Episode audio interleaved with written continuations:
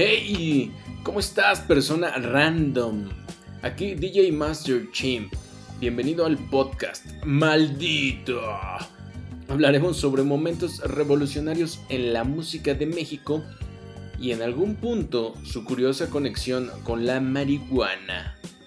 Este capítulo lo grabamos siete veces y una de ellas con ayuda de Alex Gore de la banda Los Escartanos. Lamentablemente ese fragmento sonoro no lo tendrás aquí. Así que ahora, sit back, relax and enjoy. Ya estoy hasta la madre. La, revolución mexicana en México en 59 segundos. Nos quedamos en los hoyos funky. Como ustedes recordarán, amiguitos. Es que eso no se escuchó. Tendrás que regresar hasta las Adelitas. No, no, ya no. Está muy cabrón. Pues es que, acuérdense. A ustedes también hagan memoria. O sea, no, no, no clases de historia, mis chavos. O sea, también. Ah, lo que dijo ayudante de Santos no mames, este dato que son o cuando se empezó a reír Master Chief, o sea, no. Güey, pero debes tener en cuenta que la banda no ha escuchado nada, no va a escuchar nada, van a escuchar a partir de ahorita. Y creo que ya estamos todos bien, ya, por fin. Sume. Acuérdense de tus clases de historia. Que les decía, la revolución fue en 1910 pues ahí también junto con la revolución empezó un movimiento musical, queridos amigos, porque se empezaron a hacer crónicas de lo que pasaba en los campos de batalla. Se hablaba de los grandes héroes, de Pancho Villa, de, este, de Emiliano Zapata, cómo se, intentaba chingar a Carranza o a Victoriano Huerta, ¿no? En su caso. Entonces ahí se forman los corridos revolucionarios. Ahí conocemos a personajes como la Delita, la, la Valentina, la Jesucita de este, Chihuahua. ¿Cuál era la otra? Esa mera, esa mera petatera. Entonces, gracias a eso, pues también hay un movimiento musical que se gesta gracias a los corridos revolucionarios. Y curiosamente muchos son anónimos. Entonces, no sabemos la autoría hasta la fecha de muchos corridos. ¿Cómo? este, por ejemplo, la cucaracha, que tiene un gran dato el DJ Master Chimp acerca de ese cucaracha viene de España, de España, tío, joder. Pero la versión popular o la que conocemos actualmente la trabaja Pancho Villa. Y se relaciona muchísimo con que su ejército, justo su ejército, era, era mal visto porque eran mexicanos locos porque estaban bajo la influencia de la marihuana. Y justo la, esta canción de la cucaracha habla sobre la marihuana, que ya no tiene marihuana para fumar. Y esa misma se convertiría eh, la marihuana como impulsora de eventos en el futuro, como en 1971. Pero también tenemos historias de presidentes mexicanos bien pinches marihuanos. Y una de esas historias la tiene ayudante de Santos. Oh. Sí, que chinga a su madre Victoriano Huerta, porque ya lo dije como mil veces, güey. Aparte que no la cartilla militar, güey. Ese güey es el responsable de la cartilla. Pues Victoriano Huerta fue uno de esos este, presidentes como así feitos, como de, ay, güey, no, mi hijo me salió malito. Que oculta, que oculta mucho la, la, historia mexicana, pero sí fue un general, fue presidente, y era bien marihuano. Bien. Así es, lo citan muchos historiadores y, eh, y bueno, parte, parte de la historia. Si quieren saber más, hay un, hay un libro de Ricardo Pérez Montfort que se llama Tolerancia y Prohibición y bueno, este, este, mucho sobre la cultura de la droga en México. Ahí chequen el dato y que chingue su madre Victoriano Huerta y Fox también. Por cinco mileava vez más. Que también Salacio se sabe otro presidente al que le dedican unas rolitas por marihuano. Cierto es, mi querido DJ Master Chim. Este, Ya para no enojarme tanto, saludo a Lancho con mucho gusto. este, sí, también, aparte de Victoriano Huerta, tenemos a otro güey igual o más nefasto que, que el mismo Huerta, que era pues Antonio López de Santa Ana, ¿no? Aquel que vende medio territorio mexicano y que ahora pues pertenece a los Estados Unidos de América, ¿no? Este güey era también bien marihuanote. Y gracias a, eh, esta historia que nos cuenta Oscar Chávez, eh, en paz descanse, este, resulta que esta canción de la marihuana que canta él en su disco del mismo nombre fue censurado por ahí de los setentas porque resulta que según hacía apología al, consumo, ¿no? A lo cual Oscar Chávez dijo que no era cierto, que en realidad era una parodia política, este, en burla a este, este gusto tan tremendo que tenía Santa Ana y Jane. Entonces, pues ahí tienen otro dato. Sí, que ahorita ya que hablamos tanto y tantas veces de este tema, porque ustedes no lo saben, ustedes solo van a escuchar o ver una versión de este podcast, pero lo hemos intentado grabar alrededor de 10 veces. Ya estamos hartos. Llevamos tres días seguidos sin comer, sin dormir, sin ir al baño, grabando esta madre. Solo para que usted... Solo fumando marihuana. Pero no, espérate, porque se va a enojar nuestro abuelito. Ya nos regañó hace ratito de que no conduzcan ni fumen marihuana. Así no es, así no es. ya, ya, carnal, mira. Chile para los, para los jóvenes, güey, para la banda joven, ¿verdad? La chaviza. Este recordatorio. Mira, está chingón que se fumen en su, en su blunt, su, su bong, que se, que se las pachequen, que se agarren su, este, su choco con una leche Santa Clara, ¿verdad? Pero híjole, si van a marihuanear, por favor, no manejen un tortón. No, no, manejen la grúa que están ahí cargando vigas de no sé cuántas toneladas, güey. No, este, no conduzcan un microbús, no conduzcan un chimeco no creo que los traileros fumen, seguramente toman más anfetaminas que marihuana, pero bueno, ese tipo de trabajos no se deben hacer marihuanos, güey. Pones en riesgo. hay trabajos que requieren toda la concentración mental. no pueden estar bajo el influjo de nada. De nada, pum, madrazo, órale. Entonces, por favor, fume con responsabilidad, hijos de su puta madre. Ya lo dijo el abuelo. Sí. No mastiquen que es licuado. Este perro. Sí, efectivamente, banda. Ahorita que este, en México estamos tan cerca de la legalización, que hagamos nuestras apuestas. Eh, ¿Quién va, quién vota porque sí se va a legalizar? ¿Quién vota porque no se va a legalizar? Creo que aquí todos estamos de acuerdo en que es más un sí que un no. Pero en lo que vamos a estar muy, muy, muy, muy de acuerdo es que antes que todo debes de estar informado tú, chicuelo, que estás pensando en meterte drogas.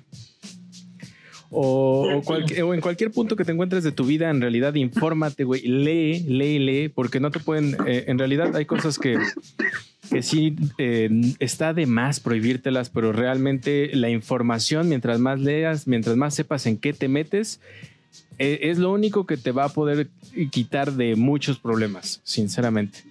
Pero. ¿En qué te metes y qué te metes? Poder tener y decidir al final del día. Decir, ok, me voy con el riesgo de quedarme enchufado al cosmos toda mi vida. Tratando de agarrar señal. Tal cual. Pero de aquí brincamos, eh, brincamos también a, un momento en la historia de México donde viene el espectáculo de rock and roll más grande que hemos tenido jamás y que también se ve, eh, bueno, también se toca el tema de la marihuana, que es en 1971 el Festival de Woodstock. No es cierto, es comparado con el Festival de Woodstock. El Woodstock mexicano es Avándaro, 1971. Que, este, que, ¿Cuál es el nombre completo, Salacius?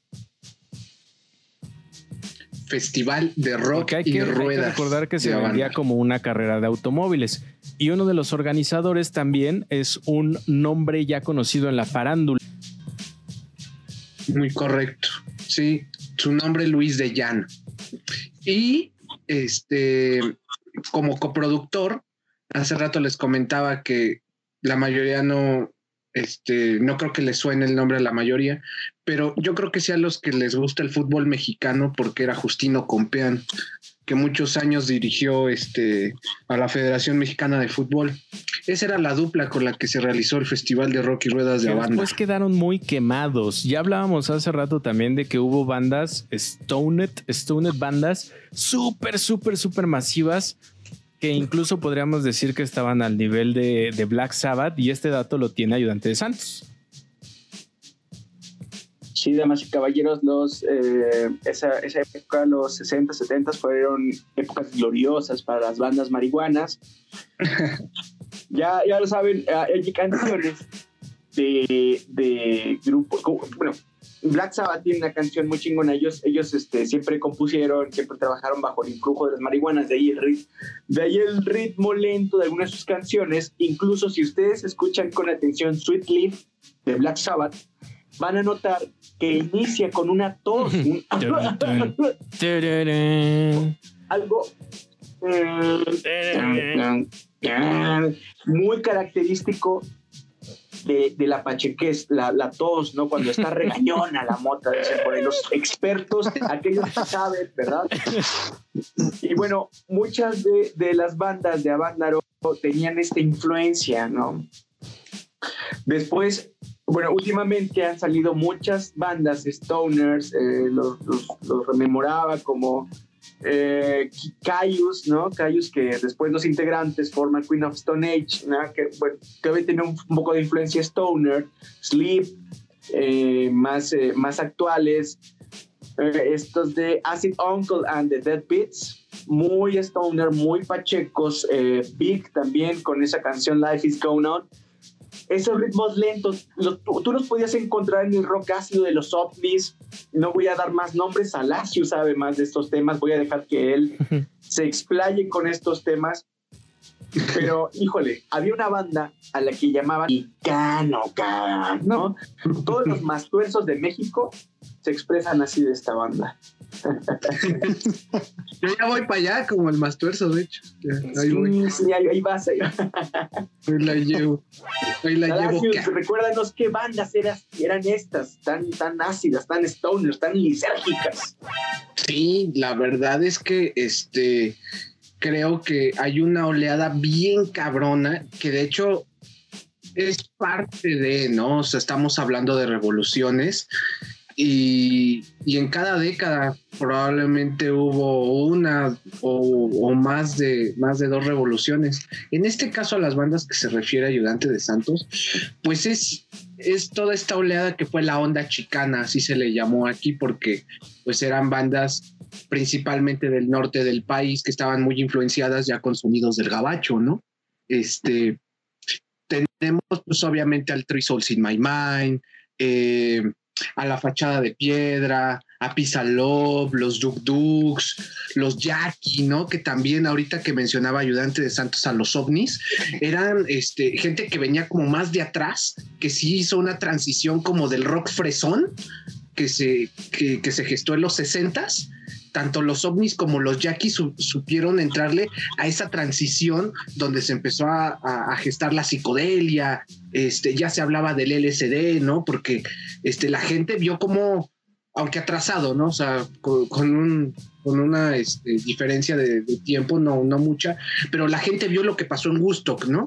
La gente ya estaba tanto socialmente como este como musicalmente informada de qué fue lo que estaba pasando entonces, pues aquí también se, se, eh, se aterriza a nuestra manera, pero se aterriza en, lo que fue el Festival de Avándaro, lo cual sí es una revolución bastante palpable. Por ahí también este Lanch tiene como una anécdota, según recuerdo.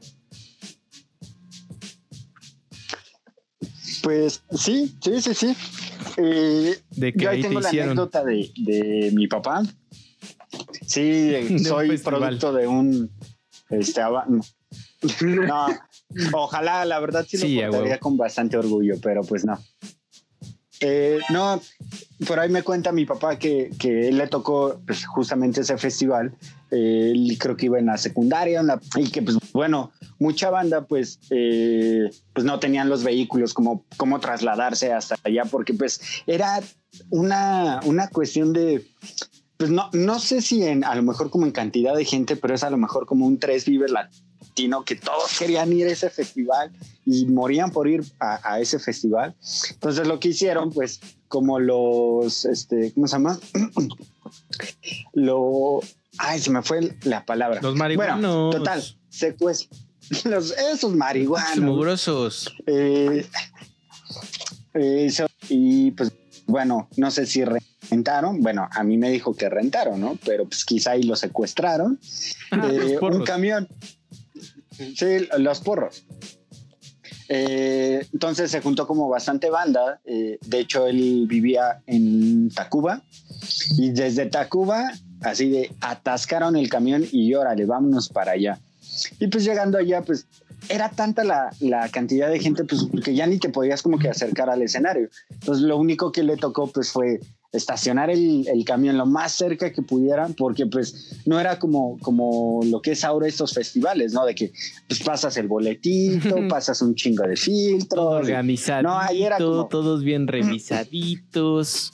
Sí, así de que, ay, vamos a ponernos pedos antes de entrar al festival. No, acá ya llegaban con pilas, ¿no? Entonces, pues ya acercaron el camión lo que más pudieron al escenario y pues a él le tocó ver el, el festival pues arriba en el techo en el escenario y pues a gozarla. Y pues ya de ahí nací. Pues, pero sí, sí debe existir un montón de historias, de hecho, de hecho de esas. Si, si alguno de los que nos escuche es hijo de Avándaro, por favor mándenos un texto y le hacemos una entrevista. Le hacemos una playera. Es más, lo ah, hacemos santo. sí, porque lo hacemos santo del canal. Así que por favor apúrense. Pero va, o sea, una no lo permita. Una foto la enmarcamos y que sea como parte del stage de, de esto nuevo que se ve. Va, jalo, jalo, jalo. Pero todo esto se da en el 71, ¿va? Y justo una de las bandas que menciona eh, Salacius, Peace and Love, arma un desmadrote en la Ciudad de México porque cantan la canción de eh, Marihuana, su canción de marihuana. Deben de recordar que todo Avándaro se transmitió en vivo a toda la Ciudad de México.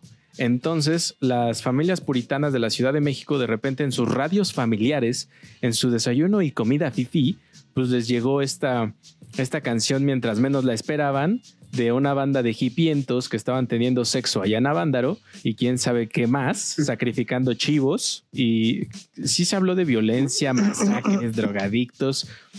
Y te llega esta canción hasta tu hogar que hablaba sobre la marihuana. Bueno, fue uno de los motivos que para que en 1973 es que Echeverría prohíbe el rock and roll en México, así de huevos. No se podía tocar rock and roll en México. Pero eso da para un montón también de, bandas para que algunas medio sobrevivieran, que era lo que platicábamos. O sea, supuestamente solo el Tri, el Tri Souls in My Mind, sobrevive, pero Lanchi nos decía que no, o sea, que había como que algunas otras bandas que sí, sí también sobrevivieron a esas putizas. Sí, pues eh, está una que, pues bueno, era un poquito más chicanos, eh, pero pues la mayoría de los integrantes pues eran mexicanos. Es la banda de Malo, sí, no, Malo. Bueno. Sí, malo. Bueno, malo. se me fue. Charlie Montana? No, no, no, se me fue el nombre de esta banda. Del ritual. Ritual. Ritual es una de las bandas que, pues hasta la fecha, bueno, no sé si hasta la fecha, pero yo tiene poco que vi uno de sus videos que o se reunieron o solo fue como para un evento, pero pues siguen, siguen ahí tocando. Ya de ahí, de lo que mencionabas, de que empiezan como a, censurar el, rock and roll y todo eso, no sé si, si es a lo mejor por esa época un poquito después que surgen los Y aquí hacemos la precisión, ya que los Teen Tops es una de las bandas mexicanas de rock and roll más importantes de los 60 Son considerados los pioneros del movimiento rock and roll en español. Pero el punto de Lange, en realidad, es que está conectando esto con una anécdota. Así que seguimos. Teen Tops. No sé si lo llegaron a escuchar. Y de ahí tengo también como que otra, otra pequeña anécdota, que pues bueno, los Sintops, tal cual como, como esa agrupación, se separan y empiezan a surgir como cinco bandas Tintops o que se hacían llamar los auténticos Tintops. Como las Y pues bueno, ya mucho después, mucho después. Sí. sí, sí, sí, sí, sí. Mucho después, pues bueno, yo yo me entero igual platicando con, con mi papá, pues él estuvo en, en una de las auténticas bandas de los Teen Tops. ¿What? A huevo. sí, sí, sí, sí, puro rock and roll en la vida de la. Sí. hay algo muy curioso, ¿no? Este, ahorita que, que Lange mencionaba como la parte de, de la gente que sobrevive y la gente que surge también. Está este, hubo gente que sí, hay, un ejemplo bastante marcado que nos, la, nos da la misma verdad histórica del caso de la revolución de Emiliano Zapata, ¿no? Que ellos no, no decidieron sobrevivir, decidieron adaptarse a lo que era la música pop este, mexicana en esos momentos, ¿no? Porque dejan de ser este, rockeros de claro, las pop, ¿no? Este, simplemente a después de, la prohibición del rock, surge esta canción este, que seguramente la han escuchado cuando están con sus jefas, este, que la canta Pedrito Fernández, ¿no? La de, solo mi forma de sentir, ¿no? ¿Cuál? Perdón. La de la mochila azul. no, dice, solo tú que conoces mi forma de sentir. Ah, ya. Esa canción. que conoces mi forma de sentir. Es, original, es original de la revolución de Emiliano Zapata, pero ya en su etapa de música pop. Entonces, oh. hay dos lados, hay dos lados. La gente que sobrevivió y que se aferró en los hoyos funky y gente que surge en los hoyos funky pero también estuvo. ¿Cuántas bandas seguramente no aplicaron la misma que, que, la revolución de Emiliano Zapata, no? O sea, porque se les acabó, o sea, fue una frustración total para, para una escena que estaba bien interesante, güey. Sí. Que, que, que justo de ahí de, de, lo que mencionas, los que empiezan a surgir, y pues bueno, unos ya estaban, pero en realidad era como el lado B de toda esa cuestión musical, pues está, por ejemplo, César Costa, Enrique Guzmán, que empezaban como el rock and roll, pero pues medio fresón, ¿no? Vamos a, llamarlo así. Eh, y creo que me, gustaría aprovechar para mencionar las mujeres, que bueno, ya, ya lo mencionaron hace rato de, las Adelitas, si es que se grabó o no. Y este, las mujeres que empiezan a, influir mucho también en la cuestión musical, ¿no? Ahí tenemos una Angélica María, que pues bueno, auspiciada por esta gran cadena televisiva que a veces es la que nos tumba a nosotros. Hola. Hello. Eh, pues bueno, la, empiezan como que pues apoyar un poco más y para que empiece como que a, destacar como esta cuestión musical, pues más, más popera, más, más para la onda fifi, ¿no? Pero ya aprovechando de esto de, la cuestión mujeres en la música, pues bueno, tenemos ahí dos que tres que pues, pues han hecho, han hecho ruido, ¿no? Tenemos ahí, por ejemplo, a eh, unas ultrasónicas, una Julieta Venegas, esta como esa persona que falleció, Rita Guerrero. De Santa Sabina. De Santa Sabina. Eh, tenemos a, esta, a la de Kenny Los Eléctricos. O sea, que, que, son mujeres que también dentro de la música pues han hecho ruido y han hecho pues bastante, a mi parecer, aportación, ¿no? Eh, pues bueno, no sé si lo mencioné, ¿no? Las ultrasónicas, ¿no? Estas chicas que pues era a mi modo en el garage y como yo lo hago, ¿no? A quien le guste. Y, en su momento pues también estuvieron como muy, muy bien como esperadas en la escena. Sí, sí, sí, lograron hacerse su lugar, sinceramente. Tanto como Era muy fresca. La propuesta era muy fresca. O sea, porque la escena del garage en México, pues también se podría considerar una revolución, una, una pequeña pero este, muy fructífera revolución, porque siempre, siempre ha estado underground. Y la llegada de las ultrasónicas vino como a.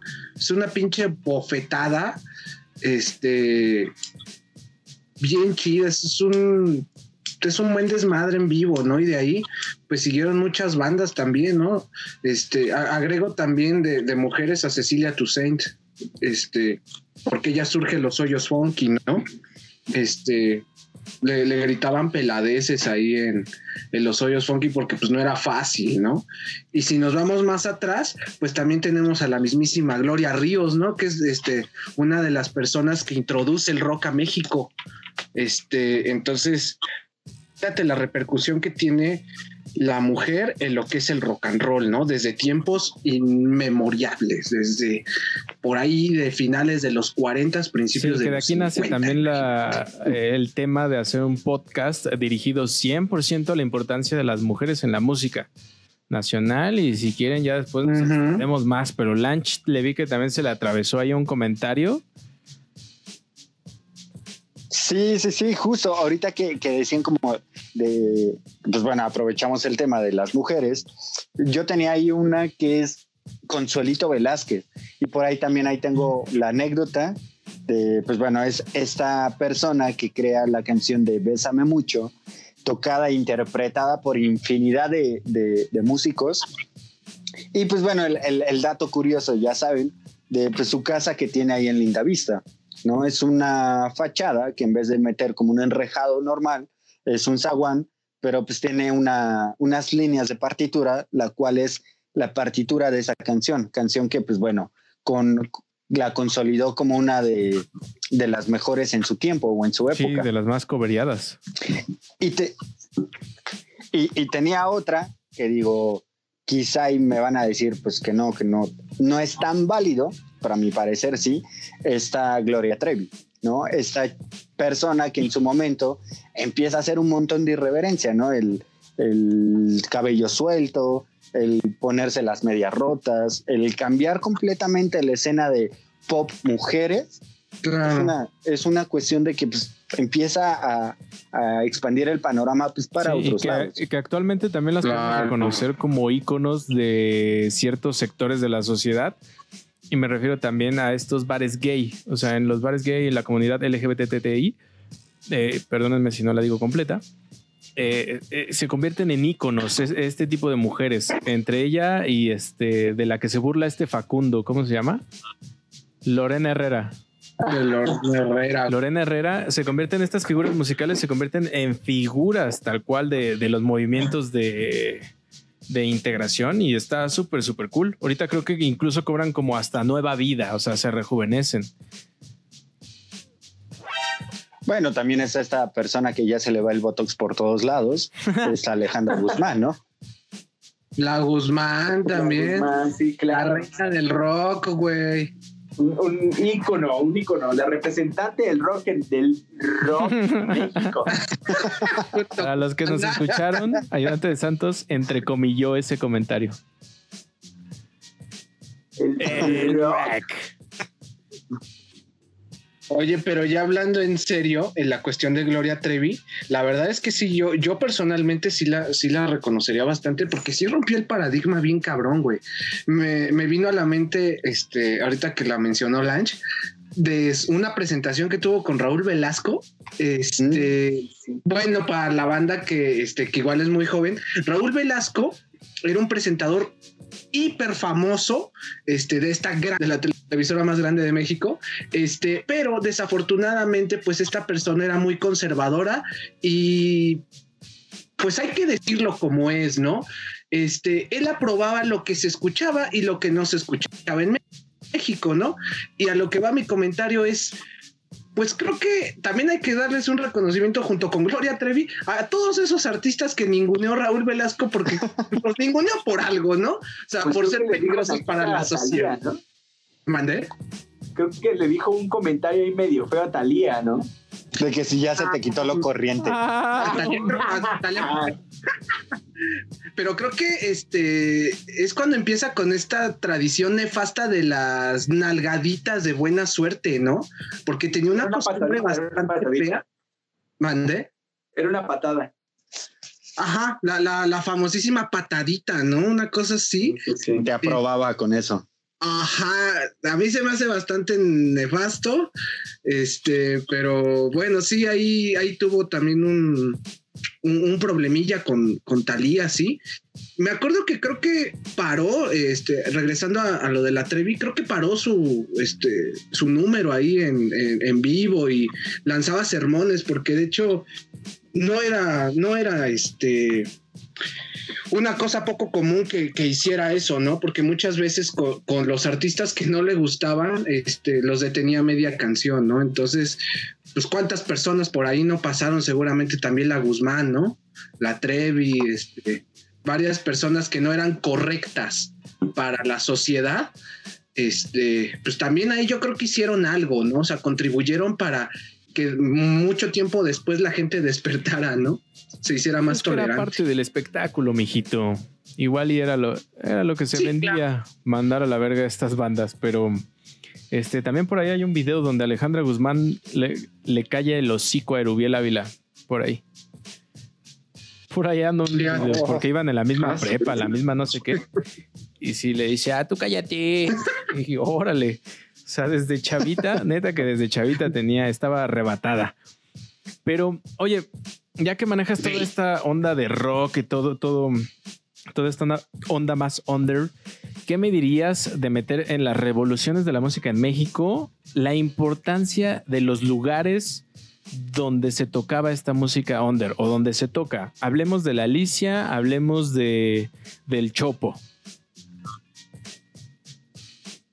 Que de la Alicia, tú, este, ayudante de Santos, tienes un dato de que ahí toca por primera vez una banda mítica. Híjole, un montón, mano. Este, es un chingo. la Alicia siempre ha sido la antesala de muchísimos grupos que van camino, pues sí, a la fama. Entre ellos, eh, todo está corriendo. Bueno, lo que pasa es que bueno, no es que sea un laboratorio, es un foro de, música original, por así decirlo, ¿no? Entonces ha visto, el Alicia lo que tiene en sus más de 30 años es que ha visto pasar muchísimas corrientes. El revival de, este, rockabilly, el surf en México, la oleada de ska, mucho del emo punk en México, del punk rock también con estas bandas como Allison, Ducto, Meet the Feeble, no somos marineros, 300. Y ahora pueden observar lo que les decía. Justo aquí se nos cayó la transmisión, pero continuamos. Méteme. Y de ahí un montón. no somos marineros y un putero más. Etcétera. etcétera, etcétera. Un verguero de bandas en el Alicia. Bye. Ya volvimos, ayudante. Sí, bueno, entonces hablaba de esta, de esta, de estos este, ritmos, ¿no? O, corrientes este, subterráneas, güey. Ah, entonces, también, también mucho del blues en México, mucho de, la onda progresiva, ¿no? Eh, Cabezas de Cera tiene su hogar en el Alicia, tiene su, sede.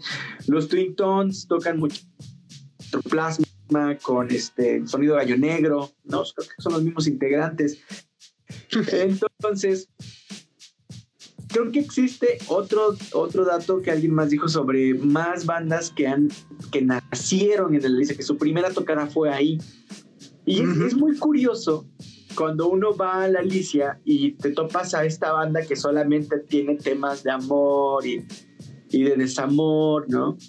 Habla, haciéndose muy política. O sea, tienen ahí ese, que tal vez, no sé, esa plataforma que no les da sus disqueras para ser políticos. No, a mí, a mí me encantó ver a, este, a Allison pronunciarse y ser tan políticos en, en, una tocada de la Alicia, ¿no? Igual los de Austin TV o, este, que son bandas como para no, no las ubicas en ese. Sí, no son los Ray Check. Pero por ahí alguien tenía, ¿no? Alguien tenía el dato de otras bandas que nacieron ahí. Salacius. Simón. Yo, yo. Este, Jaguares. Ahí, ahí Se, se hizo la primera tocada de Jaguares. Después de que muere Caifanes, este, la, la, tocada de presentación se da en el Alicia. Ya se imaginarán cómo se puso, porque pues, este, Caifanes venía de ser la gran banda de México, ¿no? Ahí se hace en el Alicia, ¿no? Y, ahorita que, mencionaba esta parte de libertad, ayudante de Santos, también es importantísimo mencionar este, obviamente Austin TV, o sea, hay que mencionar que Austin TV vino a revolucionar porque hay una escena más underground del post-rock, ¿no? Que encabezan ellos, ¿no? Por las visitas constantes de Mogwai, de, Yo la tengo, este, la gente empezó a, a, escuchar a Shigur Ross, a Explosions in the Sky, este, pero antes de todo eso, nos tocó escuchar a Austin TV, ¿no? Y también el Pro Alicia fue hogar esto este, no, no se sabe mucho, pero dio entrada mucho también a lo que fue el colectivo rupestre, de donde, este, de donde era Rodrigo González Rodrigo, ¿no? Y tenemos a Rafael Catana, ¿no? También. Rafael Catana, Rafael Catana, este, eh, eh, la chica que era, este, rupestre, ¿cómo se llamaba ayudante? Ah, era una de ellas. Este, había otra que ahorita no recuerdo este, el nombre, pero este, lo que es Rafael Catana, este, cuántas veces no, no ha tocado ahí en el, en el Alicia, y, junto con, con, la música del colectivo rupestre, pues también le abrió mucha puerta a la poesía, ¿no? Entonces es importantísimo también porque es un movimiento que duró poco, que tuvo un auge relativamente corto, pero que dejó ahí este gracias a Rodrigo, yo creo, ¿no? Este eh, dejó ahí una huella y pues se sigue citando y se gestó en el Alicia, güey. Sí, sí, sí, importantísimos estos espacios para el desarrollo de la música. Entonces. Y también abren sus puertas para hacer foros de discusión acerca de la ligación. o sea, ellos, ellos tienen abierto ese foro desde los noventas, güey, ¿no?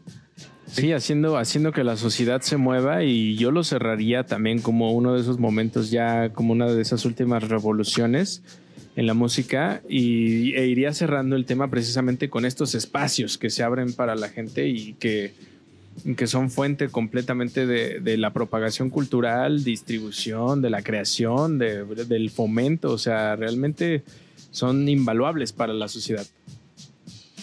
Y aquí ya, este, antes de que vuelva a pasar alguna otra tragedia, por favor, vamos a aprovechar que seguimos bien. ¿Alguien tendría algo que agregar por fin para cerrar el tema de revoluciones musicales en México?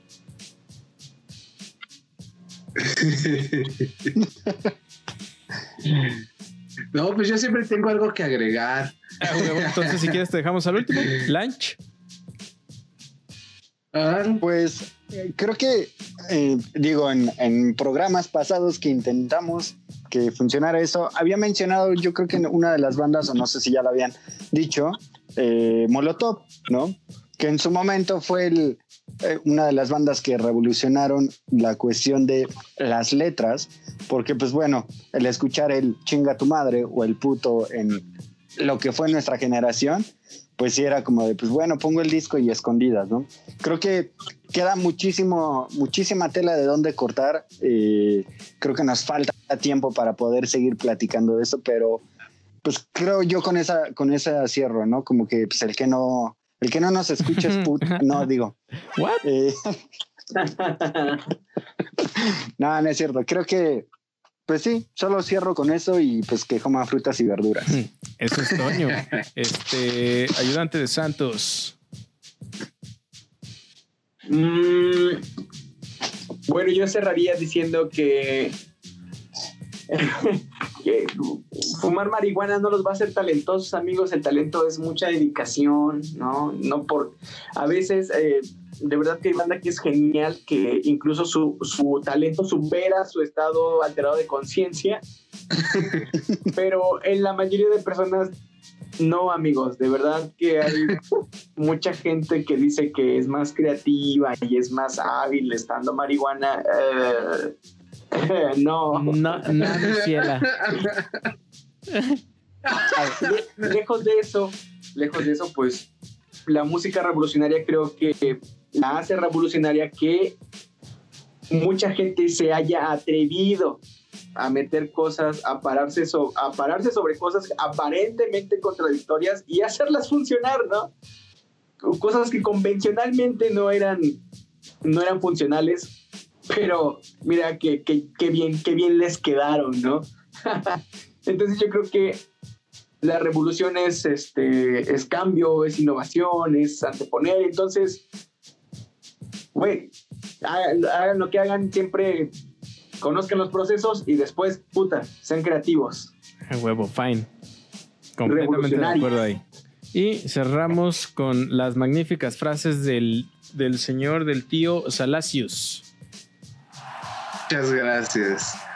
Este fue un verdadero placer estar en esta hazaña casi imposible de, lograr con mis compañeros, con DJ Master Chimp, Lange y ayudante de Santos.